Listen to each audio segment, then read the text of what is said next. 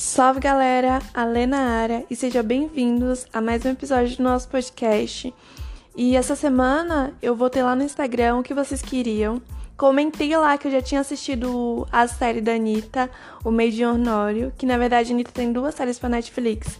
Tem o Vai Anitta e tem o Meio de Honório. E essa é recente, lançou no último dia 16 agora de dezembro.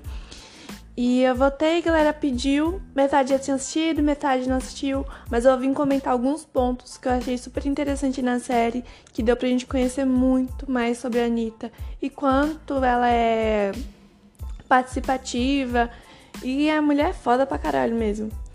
E eu gosto de me apegar às primeiras cenas dos documentários. Sempre os documentários eu já comentei aqui. E o documentário da Anitta é muito interessante, que a gente pega os twitters dela antigo a gente pega os vídeos dela antigo e ela assim, ela já sabia o que ela queria desde o começo. A Anitta é uma mulher muito decidida. E as primeiras cenas do documentário, ela tá no avião indo para Los Angeles para gravar o clipe de Mega Abusada, gente, 2012. Mocota.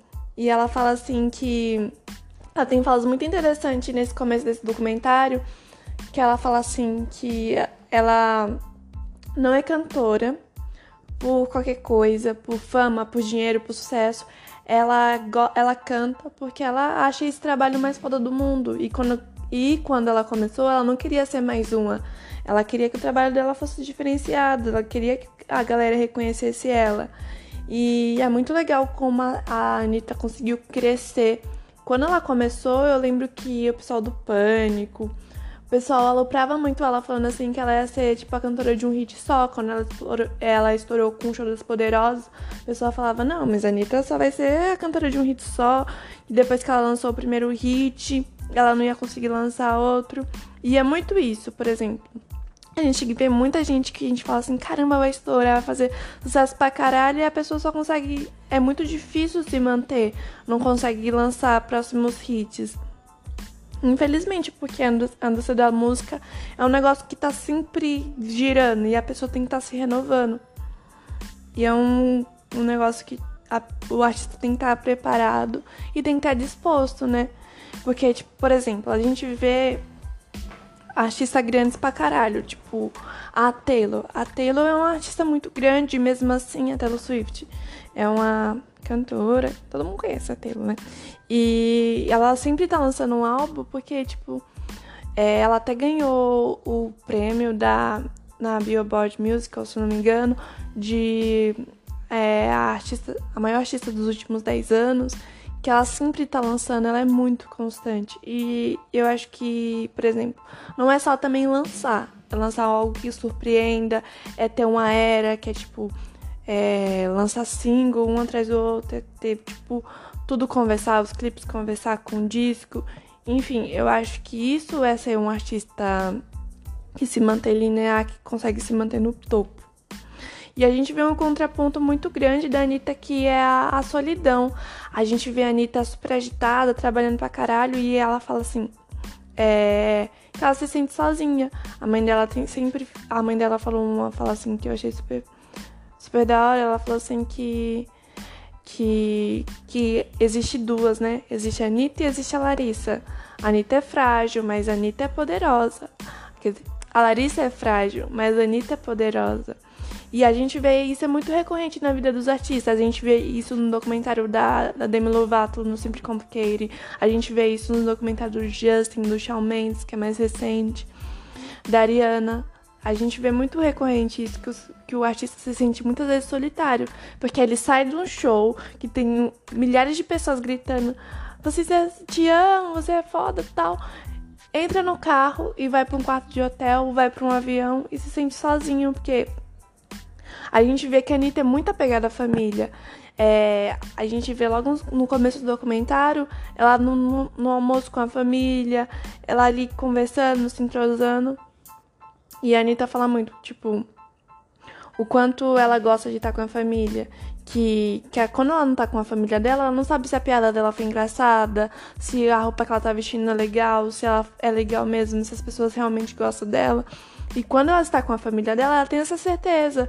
Porque as pessoas não estão lá por conveniência, são tias, são primas, são pessoas que conhecem a Anitta antes dela ser famosa e conhecida.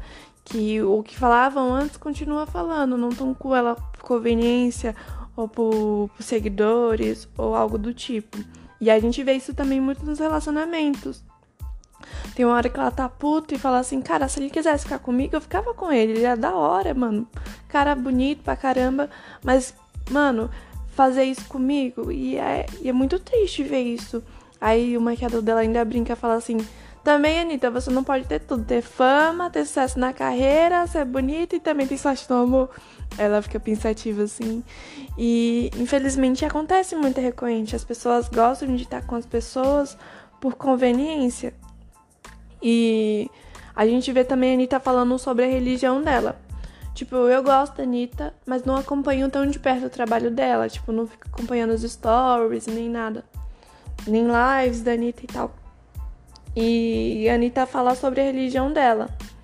E eu mesmo não sabia muito. Eu sabia que ela sabia a religião dela, mas eu nunca tinha visto ela falando muito sobre. No documentário ela fala que descobriu o orixá dela, ela, ela se achou muito. Porque ela não, não sabia que. Ela não entendia muito, porque ela não ligava pra sair de tipo, qualquer roupa, mas, mas ao mesmo tempo se enchia de, pra, de plástico. Ao mesmo tempo ela era mimada, mas era muito desapegada. E ela entender esses contrastes da religião dela fez ela se entender muito como pessoa. E a gente vê também uma Anitta que eu tinha muita vontade de conhecer, a Anitta Business. É... A Anitta é muito participativa e ela, é um... ela estudou marketing. Eu não, eu não tenho essa informação se ela se formou na faculdade de marketing, mas ela é uma, muito, uma menina muito marqueteira, ela é uma mulher marqueteira, é uma mulher da propaganda, da publicidade. E é muito interessante como a gente vê a Anitta. A gente liga a televisão, a gente vê a Anitta, a gente tá no, no rádio a gente vê a Anitta, a gente vê a Anitta no Cheetos, no, na Elma Chips, na Ambev, na Claro. A Anitta é, tem, tem grandes patrocinadores do Brasil e fora, ela é patrocinada por grandes marcas. E tem grandes parcerias. E a gente vê como a Anitta é participativa. É, ela é mais que uma garota propaganda. Ela já é uma embaixadora, ela é embaixadora de algumas marcas. E a gente vê a Anitta na, na ela ela, ela fala da cor, ela opina o sabor, ela fala sobre a embalagem final e como é que fala? E tem uma cena no documentário que é muito engraçada. A moça fala assim: Ah, a gente pode pedir pros seus fãs voltar. Qual é a. Qual música que eles querem que a gente acelere em, 70, em 150 BPS? Aí ela fala assim: não, a gente pode fazer uma música, é melhor a gente fazer uma música. A gente vai criar uma música exclusiva para essa propaganda e tal. E eu acho muito legal isso da Anitta, que ela tem ideias muito boas. Ela é uma garota muito visionária, ela pensa muito para frente. Por exemplo, ela quer chegar, ela quer alcançar tal cultura, tal país, e ela vai lá, ela vai lá, ela vai ver quem é o melhor DJ, quem é o melhor cantor, vai querer fazer parceria. A Anitta tem grandes parcerias, a Anitta tem, tem parceria com Snoop Dogg, com Iggy Azalea, tem com Cardi B. Ela já cantou no talk show americano, que é uma coisa muito legal. Nessa virada de ano, ela cantou na Times Square, que é um evento muito da hora, tipo, uma coisa que, tipo, mano, a Anitta cantou lá, que foda.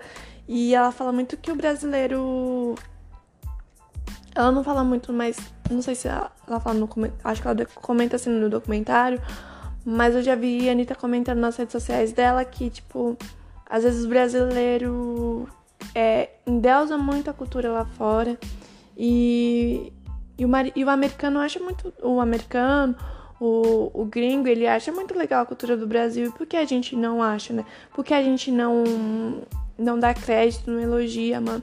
Quando um brasileiro faz uma coisa foda, galera, vamos dar moral, vamos elogiar, vamos falar, mano, isso aqui é do Brasil, isso aí é foda. E a gente tem que, que falar assim, elogiar e. Anitta traz um relato muito. muito triste nesse, no, nesse documentário. Ela fala que quando ela tinha 14 para 15 anos ela tinha um namorado que ele era meio agressivo. E, ele, e ela falou assim: ah, vamos sair, porque ele tava meio agressivo e tal. E aí, quando ela tava lá, ela viu que ela não queria, não devia fazer aquilo por, por, por medo ou por algum sentimento que não seja a real vontade dela. E aí ela pede pro rapaz, pro cara parar, e ele não para, ele faz tudo o que ele queria fazer com ela. Depois ele, ele sai e vai abrir uma cerveja. E ela traz esse relato muito emocionada. E ela traz. Ela fala assim: tem muito pouco tempo que eu parei de achar que isso era culpa minha. E é muito. Assim, a gente fica muito chocado porque a gente vê a Anitta como um sex symbol, como uma cantora poderosa, inatingível, e ela traz isso como um, como um relato que encoraja muitas pessoas a falar, porque as, as pessoas ficam angustiadas aguardando aquilo, com vergonha, com vários outros fatores que impedem delas falar. E elas são vítimas, devem sim denunciar, deve sim falar, não deve, ter, não deve ficar calada porque não é não. E a Anitta trazendo isso, eu acho que é muito libertador para muitas mulheres que sofrem com isso e muitas vezes normalizam em uma relação, achar que não é estupro, mas é estupro, o não é não.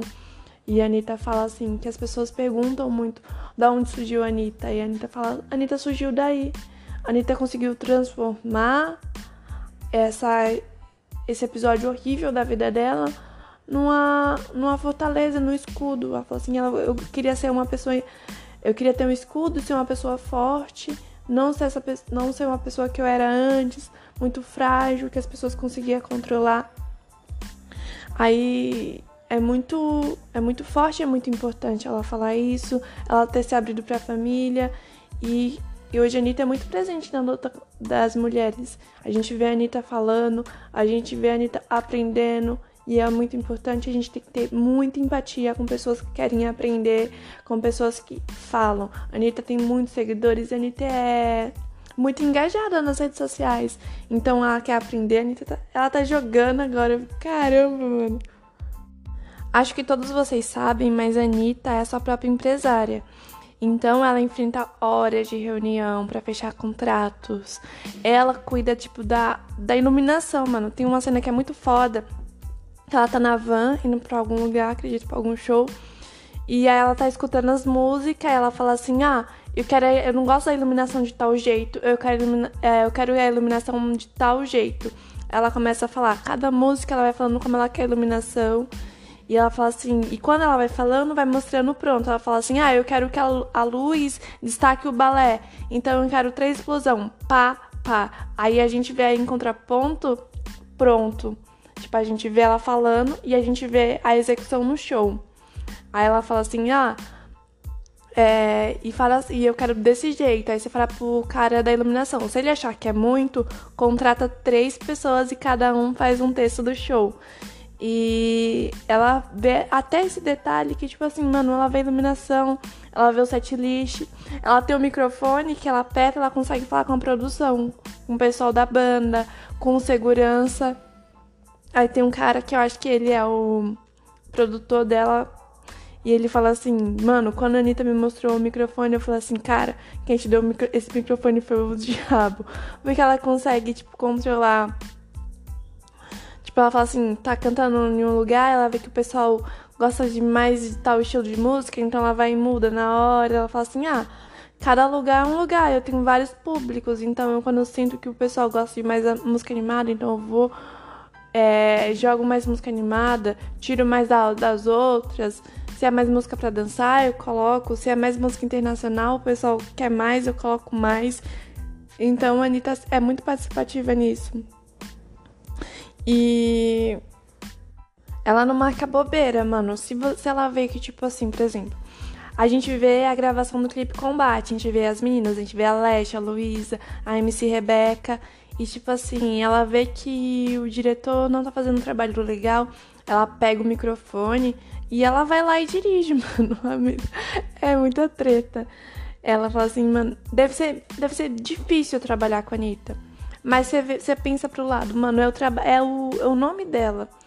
se as coisas não estiver legal, as pessoas vão cair em cima dela. Então, tipo assim, ela tem um nível de exigência, exigência muito alto. Então, se você estiver disposta é, a ter, né, ser cobrada de tal maneira, então você pode trabalhar com ela, né? Porque ela cobra mesmo, mano. Tem uma cena, né, que pessoa até viralizou o áudio dela, que ela chega lá e aí tem um, algum tipo de problema com o figurino, não fica muito claro no documentário. E ela chega lá, manda um áudio que o pessoal ficou aloprando ela muito. Ela depois esclareceu, foi nas redes sociais esclarecer que ela tava falando com os empresários dela, que já trabalha com ela há mais de sete, há mais sete anos, e são as únicas pessoas que ela consegue desabafar. E ela prova ela tem uma cena que ela tá provando o figurino, ela fala assim, não, não tem condições de eu dançar com uma argola desse tamanho. Eu achei horroroso. Ela é muito sincera, ela fala mesmo. E Aí ela fala, olha mãe, você que já faz meus, meus figurinos há anos, tem condições de dançar com, com essa roupa? Aí a menina fala, não, tal. E ela conversa com o pessoal e ela tem um nível de exigência. Ela fala, mano, não vou vestir isso, não quero isso. Ela é a empresária dela, ela que manda na porra toda. Tem uma hora que ela fala assim, desculpa, mas eu que mando aqui, eu que vou, eu que decido. E a gente vê os ensaios dela. Ela fez o show no Rock in Rio. E, e foi muito aclamado, porque tinha muitos anos que, que a Anitta já tinha faz, feito sucesso e ela não era convidada pro Rock in Rio. Aí ela foi, fez o show dela do Rock in Rio e o cenário dela era um cenário que abria, assim, né? E ela que criou o cenário.